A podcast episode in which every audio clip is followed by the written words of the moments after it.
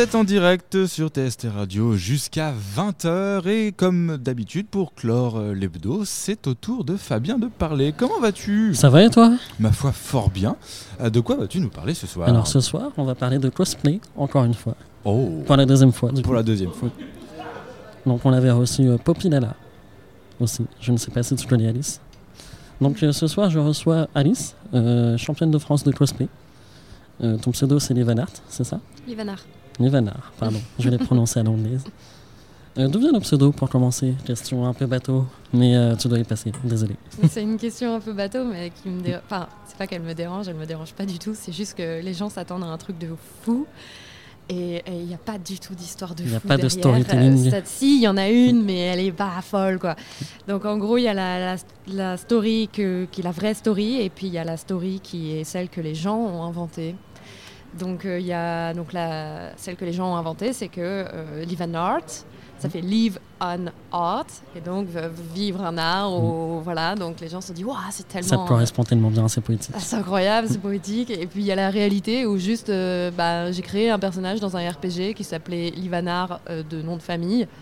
Et puis le RPG, enfin le, le- le forum sur lequel je jouais a fermé.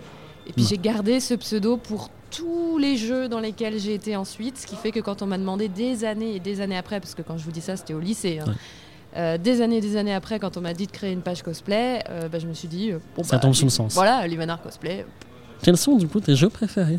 Mes jeux préférés, euh, il y en a plein. Ou auxquels tu as joué le plus longtemps en tout cas, peut-être? Ouais, euh, il y en a plein, plein, plein parce que je joue énormément, beaucoup trop. Mais j'adore League of Legends, même si j'y joue beaucoup moins maintenant parce que ça prend trop de temps. Ouais.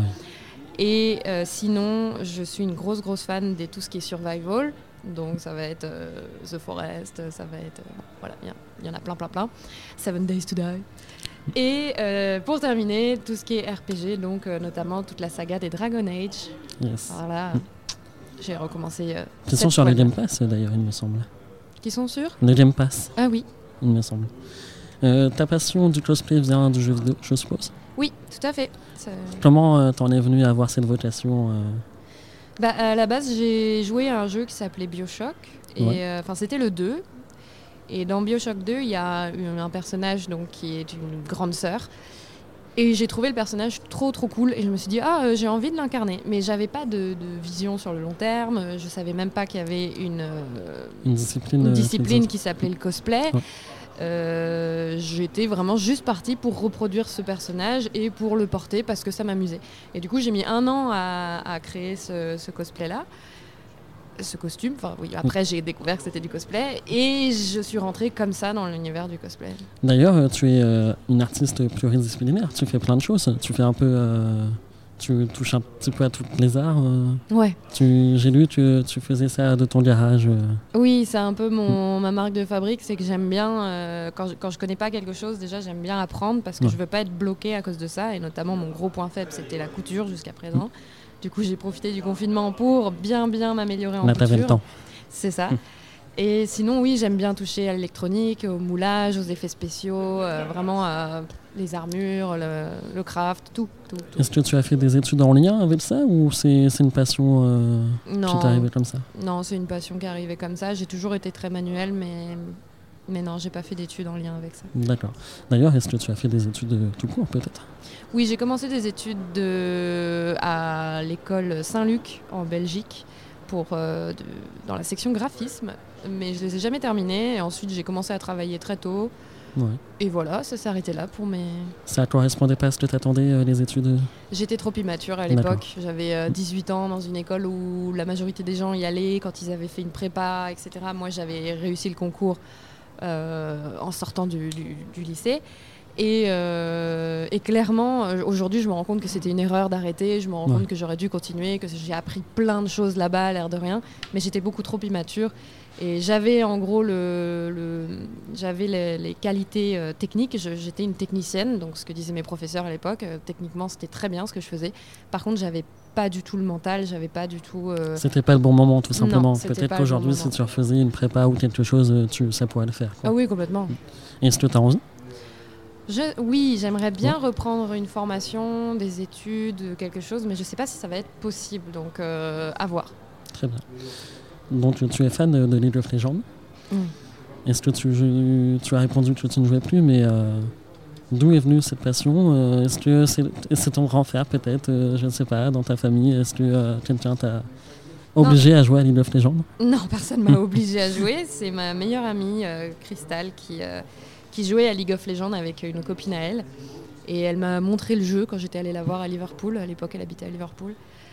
Et sur le moment, je me suis dit, oh, bof, c'est pas très beau, c'est pas, fou, quoi. Et puis finalement, euh, j'ai commencé à y jouer parce que je voulais jouer avec elle. Mmh, et, et c'était trop tard. La majorité de tes cosplays viennent de ce jeu Oui. Euh, pourquoi l'univers t'attire euh, les, personnages, peut-être oui, les, designs, mm. le lore, le lore est mm. incroyable. Je fais partie des, joueurs qui, se sont toujours tenus au courant du lore avant même que That was cool. Euh, et, et, puis ensuite, je m'identifiais déjà à certains personnages. Et au niveau technique, c'est tellement, tellement euh, de, choses différentes en fonction des personnages. Beaucoup de stratégies, s'adapter. différentes. Beaucoup Et en fonction du lore, en plus, on peut créer vraiment tellement de, prestations scéniques différentes mm. que, voilà, dans, ma tête, c'était clair et net que je voulais faire du League of Legends. J'ai lu euh, dans un article, du coup, que tu faisais ça aussi parce que tu rêvais d'être un garçon. Est-ce que c'est toujours euh, d'actualité euh, Est-ce que tu peux nous en dire plus euh, C'est un sujet qui est assez intéressant. c'est pas souvent qu'on me la pose celle-là. Ah. Mais ça m'a ça m'a interpellé comme question. en fait, j'ai hum, oui, alors j'ai un frère jumeau. Ouais.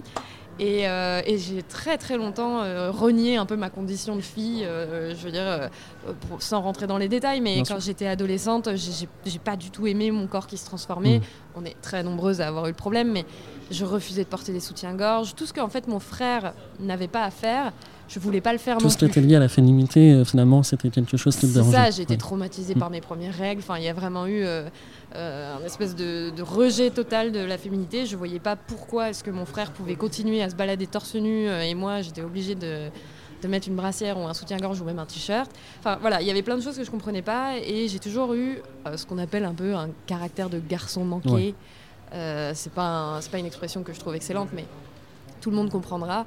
Donc c'est vrai que pendant très longtemps, quand je, à chaque fois que je suis dans un RPG, je joue des garçons, mm. j'adore interpréter des garçons, tout le temps, tout le temps, tout le temps. Je sais pas trop expliquer pourquoi, mais... Je fais exactement la même chose avec une femme, bizarrement. Ben ouais, et je me suis souvent dit que j'aimerais, j'aurais voulu être un garçon. Pour autant, maintenant, je ne renie plus euh, mes... Aujourd'hui, euh, attributs euh, féminins. Aujourd'hui, tout va bien à ce niveau-là Ou est-ce que tu as encore, tu te poses des questions ou, euh, ça m'arrive encore de me poser des questions de temps à autre, mais je pense qu'on a tous ce genre de questionnement. Je pense qu'on n'est pas euh, tous foncièrement, enfin, à part certaines personnes, mais on n'est pas tous foncièrement binaires. Et du coup, oui, ça m'arrive régulièrement, ne serait-ce que malgré moi, je me dis, mais pourquoi est-ce que tu es autant attiré à l'idée de, porter des trucs de garçon? Pourquoi est-ce que tu aimes autant ça? Donc, malgré moi, mes décisions euh, me font me poser des questions de temps en temps, mais malgré ça, je sais que euh, je suis à l'aise avec ma sexualité, avec, voilà, avec mon corps aujourd'hui. Tout va bien. Oui, tout va Super. bien. Aujourd'hui, est-ce que tu vis du cosplay? Comment ça se passe? Alors, je ne vis pas encore officiellement du cosplay, mais ça ne devrait pas tarder puisque euh, je vais me lancer euh, professionnellement dans le cosplay. Euh, j'ai quitté du coup mon travail, enfin je suis en pleine démarche pour quitter mon travail pour me lancer complètement là-dedans. Donc, Ton travail actuel qui est quoi? Si on peut, J'ai donc j'ai ouvert un, un escape game avec des associés. D'accord. Euh, sur Rouen et, euh, et, je quitte tout ça, je quitte l'univers escape game, je quitte euh, tous ces gens-là et je pour vivre la grande aventure. voilà, je me lance dans. Quelles sont les sources qui vont permettre d'arriver à devenir professionnel? J'imagine que tu vas pouvoir créer des cosplays que tu vas peut-être vendre mm. avec des marques, peut-être. Je sais que certaines personnes font ça avec Riot notamment. Est-ce que tu veux te diriger dans ce sens-là ou comment quelles sont C'est exactement ce sens-là que je voudrais que je voudrais atteindre. Enfin, je voudrais me diriger vers ce, système-là parce que euh, bah déjà c'est une question de contact et le hmm. fait que j'ai été invitée à droite à gauche partout en France et même à l'étranger fait que je me suis fait énormément de contacts Euh, J'ai déjà beaucoup, beaucoup de demandes de commissions pour des entreprises. Euh, tant que je suis pas pro, c'est compliqué d'y répondre, mais je le fais quand même. Mais c'est un peu compliqué. Je suis obligée de magouiller à droite à gauche. euh, Oui, puis voilà. le temps n'est pas flexible. Et le temps n'est pas flexible, donc c'est c'est vraiment très difficile. Mais euh, je le fais et je sais que ça va être un peu ma vitrine pour démarrer euh, concrètement dans ce milieu-là. Et notamment, comme vous dites, Riot Games, qui pour l'instant ne m'a pas demandé de prestations rémunérées, mais ça viendra peut-être avec le temps, puisque c'est pas avec eux pour l'instant que j'ai des Tu as précisé pas de prestations rémunérées, donc il y a d'autres prestations qui te demandent peut-être. euh, Oui, euh, Riot Games euh, me demande régulièrement quelques prestations, mais c'est toujours euh, un peu sous le. Mais c'est déjà une forme de reconnaissance au final.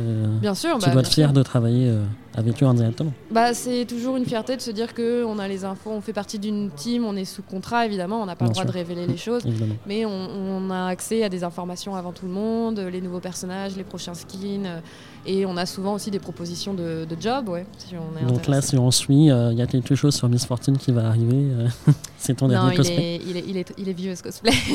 Enfin, il est, il, est, il est tout jeune ce cosplay, je suis en train de le faire, mais le skin est, est assez vieux, je crois qu'il date de 2014 ou Ah oui. Peut-être. euh, En effet. Voilà. Je ne suis pas très au courant des skins sur League of Legends entièrement. Euh, au niveau des conventions, des contacts, comment ça se passe? Est-ce que euh, quand on a une convention, tout contact, ça se passe bien? Tu as des, bons, des bonnes relations? Euh Ça se passe majoritairement très très bien. Majoritairement. Euh, majoritairement, évidemment, il y a toujours l'exception à la règle. Euh, donc les gens me contactent, donc les, les- ça peut être euh, effectivement soit des associations, soit carrément ceux qui gèrent le- la convention, me contactent souvent par email ou via Instagram, via mes réseaux sociaux. Ouais. Euh, très vite, on me demande mes conditions, donc ça c'est très bien. C'est quelque chose qui a été mis en place. Il y a une grosse grosse évolution ces dernières années. Avant, euh, c'était limite aux cosplayers de payer pour être euh, quelque part. Ouais, Tu payais ton entrée en fait. voilà, maintenant c'est clairement reconnu comme un travail à part entière et euh, moi on me demande mes conditions, je demande, enfin je donne mes conditions qui sont toujours à peu près les mêmes Ouais. et, euh, et c'est très souvent accepté tel quel. Les gens ne négocient pas spécialement. on ne- on Selon toi, qu'est-ce qui a démocratisé le fait que ça soit payé aujourd'hui les cosplayers bah, les cosplayers, c'est-à-dire que les gens comme moi, comme plein d'autres euh, d'ailleurs, en France notamment. Alors à l'étranger c'est différent parce qu'à l'étranger ça fait longtemps que les cosplayers sont beaucoup plus respectés entre guillemets. Mais en France ça a été très très compliqué et euh, on est plusieurs cosplayers qui nous professionnalisons vraiment dans le, dans le cosplay qui n'avons... On, a été plusieurs en fait à carrément refuser de la visibilité, des Ouais. invitations parce que nos conditions n'étaient pas respectées, parce qu'on n'était pas payé, parce qu'on n'était pas euh, bien traité, parce que voilà. Et ça, ça a beaucoup joué, c'est-à-dire que euh, évidemment les, les- ceux qui gèrent les, conventions- les conventions se sont rendus compte que les beaucoup, beaucoup, beaucoup de visiteurs venaient pour voir le concours cosplay, pour rencontrer leurs idoles cosplay. Et euh, ça leur a amené du monde. Le nombre de messages de personnes que je reçois sur mes réseaux, ah, je viens juste parce que tu es là. euh, Et, et ils le savent très J'ai bien. entendu des gens d'ailleurs dire ça euh, dans la scène du Chibi. euh. Chibi, oui, Ouais. il y, en a, y en a énormément. En plus, Chibi, c'était à Rouen, le la d'où je viens, donc il y a énormément de gens qui sont venus me voir. Euh, et ils le savent très très bien. Et du coup, au bout d'un moment, quand on refuse, bah, ils se rendent compte qu'il y a quelque a une, chose qui va forme- pas. une grosse perte. euh, Il y a une perte quelque part. Et euh, certains ne se remettent pas en question, mais la grosse majorité se remettent en question. Et je pense que c'est comme ça que petit à petit, en fait, on a eu le droit à avoir nos conditions de respecter, à avoir un certain standing, au même titre d'ailleurs que les youtubeurs. hein. Bien sûr. Pour devenir pro, il faut, euh, il faut pouvoir se faire respecter de toute façon dans tous les domaines. Aujourd'hui, tu fais, tu fais partie de certains jurys, notamment au Chibi Fest. Euh, comment tu es arrivé à devenir jury? Comment ça s'est fait? Est-ce que c'est quelque chose de naturel ou euh, Oui, c'est un peu la première étape quand on, quand on gravit un peu les échelons du cosplay. Alors il y en a beaucoup, ils arrivent à être jury dans des petites conventions Ouais. parce qu'ils font partie d'associations. Moi, c'est clairement avec mon titre. C'est ça qui m'a propulsé euh, partout en France et ailleurs. Bien sûr. Euh, et effectivement, la place qu'on réserve aux, aux cosplayers qui n'ont pas non plus 50K followers, mais qui ont une certaine notoriété, c'est la place de jury. Pourquoi? Parce que bah, les cosplayers qui vont être beaucoup, beaucoup plus populaires sur les réseaux sociaux, ils vont pas être utilisés comme simple jury. Euh, ils vont être utilisés vraiment pour le marketing, etc. Euh, mais les cosplayers qui ont déjà une certaine visibilité et en plus qui s'y connaissent euh, en concours, donc en l'occurrence bah, quand on a un, un palmarès, sont très très souvent euh, demandés comme jury. C'est une forme de reconnaissance aussi d'être jury quand même ou C'est une forme de reconnaissance et en même temps c'est un service qu'on rend. Ouais. Parce que, en tout cas, moi je le vois comme ça, en donnant, donnant. Parce que oui, c'est une forme de reconnaissance. Voilà, on est présenté sur scène, euh, notre travail a été reconnu. Mais euh, c'est aussi nous qui déployons notre temps euh, pour. c'est beaucoup d'énergie, beaucoup de temps pour juger d'autres cosplayers. Quels sont les critères d'ailleurs Sur quels critères on se base pour juger un cosplay? Oh, ça dépend vraiment du concours. Les plus gros cosplayers, euh, entre guillemets. euh, Les plus gros concours? Ouais, les plus gros concours, pardon. Bah, par exemple, pour la Coupe de France, ça va être du 50% co- costume, 50% euh, prestations scéniques. D'accord. Et ensuite, sur ces 50%, c'est divisé en sous-catégories. Donc, par exemple, pour le costume, il va y avoir euh, euh, le respect des proportions, la qualité de- d'exécution, les matériaux qui ont été utilisés, euh, le respect des couleurs. Enfin, voilà, il va y avoir des sous-catégories. Pareil pour la prestation scénique, il va y avoir euh, utilisation de la scène complète, euh, utilisation des accessoires, euh, qualité de la bande-son, euh, etc., etc. Très bien, merci beaucoup. Qu'est-ce que ça a changé pour toi, ton titre de championne de France Dans la vie, tous les jours? Tout. Tout? Oh non, je suis toujours la même. Est-ce qu'on te privé. reconnaît dans la rue? C'est arrivé, oui. C'est arrivé que je sois tranquillement en train de boire mon bubble tea et que des gens viennent me voir et me disent Ah, vous êtes Livanar, je peux prendre un selfie. euh, Voilà. Même avec le masque. Alors ça, ça, m'a- ça, c'est fort. ça, c'est fort. Mais euh, non, c'est pas ça, c'est plutôt euh, au niveau introspection. C'est vrai que ça m'a fait me remettre énormément en question. Ma vie a été aussi énormément chamboulée Ouais, ces sûr. dernières années. Euh, pas seulement à cause de ma victoire, mais vraiment plein d'autres choses. Et le tout a fait que bah, je me suis remise en question et j'ai réfléchi à ce que je voulais vraiment faire. Et là, je me suis dit, ouais, mais c'est ça. Ouais, Même si j'y arrive pas, euh, C'est pas grave, faut que j'essaye. Faut pas qu'il y ait de regrets euh, dans ce que tu J'ai veux j'ai faire. tout donné pour remporter la Coupe de France. J'ai tout donné pour en arriver là. J'ai pas à me sentir coupable. J'ai pas à me sentir. euh, euh, voilà, j'ai un peu le syndrome de l'imposteur comme Oui, énormément de gens. J'ai pas justement à me sentir comme ça. Il faut que je donne tout. Et là, c'est le moment de, de me Et en plus, t'es légitimé, euh, tout le monde te respecte, euh, t'as quand même un. Oui, Je pense que le syndrome de l'imposteur, il est loin derrière toi, du coup, là. Oui et non, j'aurais toujours, je pense, ce syndrome-là, ça dépend des gens, hein, mais euh, beaucoup moins qu'avant. Merci à ma psychothérapeute, vraiment très sympa. Mais j'ai aussi, le, le lot de, de- de soutien s'accompagne aussi de son lot de haters, Bien sûr. et, euh, et c'est toujours comme ça. Il va toujours y avoir des gens qui vont dire qu'on mérite pas, toujours des gens qui vont dire qu'on on, on a changé. Enfin, le nombre de choses que j'ai entendues ou que j'ai reçues en message, t'as changé, t'es plus la même, tu as les chevilles qui enflent. non, en fait, on, évidemment que des fois, on est obligé d'un peu changer notre façon d'être euh, ou de faire Ou en pour public. se protéger. Mais ou, c'est euh, une façon de se protéger, c'est ça. Je vais pas agir exactement de la même façon en public que je vais agir en privé. Ça paraît logique. Tout le monde fait ça. C'est Et tu penses que euh, le fait de, de vouloir euh, se cosplayer, c'est de changer, une- c'est une forme de changement d'identité Est-ce que ça permet à certaines personnes de se sentir libres, peut-être? Complètement. En tout cas, de mon côté, ça a été ça. Euh, c'est pas pour rien que j'ai fait énormément de cosplay avec des Ouais. masques, des, des- des- vraiment des cosplays où on me reconnaît Des pas, combinaisons même. des combinaisons, voilà, des, des- vraiment des cosplays où on peut pas me reconnaître. Et c'était fait exprès, c'est que dans ces moments-là, je suis plus moi. C'est un exutoire. Et je pense que c'est la même chose pour énormément de personnes. C'est un exutoire, c'est un moyen de, de s'affirmer, c'est un moyen de, de s'échapper aussi de, de la réalité, Hmm. du monde de tous les jours. euh, voilà. En parlant du monde de tous les jours, Mm. comment tu fais ta communication aujourd'hui?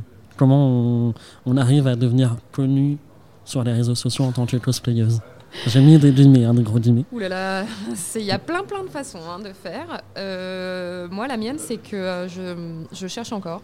Ouais. C'est honnête. Et euh, je- je- ça me prend un temps phénoménal. Et là, je suis en train de voir avec mon compagnon, notamment, pour euh, parce que lui, c'est un peu son boulot dans tous les jours, de tous les jours. Il travaille dans le jeu vidéo, donc c'est un truc Oui. qui voilà. il- C'est assez lié. ça- c'est assez similaire, l'air de rien. Et, euh, et lui, il m'a proposé il n'y a pas très longtemps en fait, de devenir justement un peu mon community manager et de m'aider avec ça. Ça va parce t'aider au niveau du temps. hein. Oui, il se rend bien compte que je perds énormément de temps à gérer ça et en plus à pas le gérer forcément comme il faut parce que je ne sais pas faire. Voilà, je, ne- je n'ai pas eu de formation à ce sujet. Lui, il sait faire et, euh, et voilà, ça va me faire gagner un temps précieux et je pense même que ça va me faire gagner des followers parce qu'il va faire les choses comme il faut. Est-ce que tu as des conseils à donner peut-être pour euh, les futurs cosplayers, cosplayeuses? Oui, alors. euh, Les erreurs à ne pas faire Ouais, j'en ai un, notamment, ne vous mettez pas la pression. Euh, moi, quand j'ai été propulsée au rang de, de championne de France, et ensuite qu'il y a eu d'autres événements qui ont fait que j'ai été propulsée, que mon nom a été connu mondialement, euh, je me suis mis une pression phénoménale. Je, je ne vivais plus, c'est-à-dire Ouais. que tous les cosplayers assez euh, huppés de France ont voulu commencer à travailler avec moi. Et, euh, et je me suis mis une pression monstre. Ne faites pas ça, ça sert à rien. Vous allez juste vous gâcher la santé. Quels sont tes futurs événements euh, où on peut te retrouver? Alors TGS le week-end prochain, donc Ouais. à Toulouse.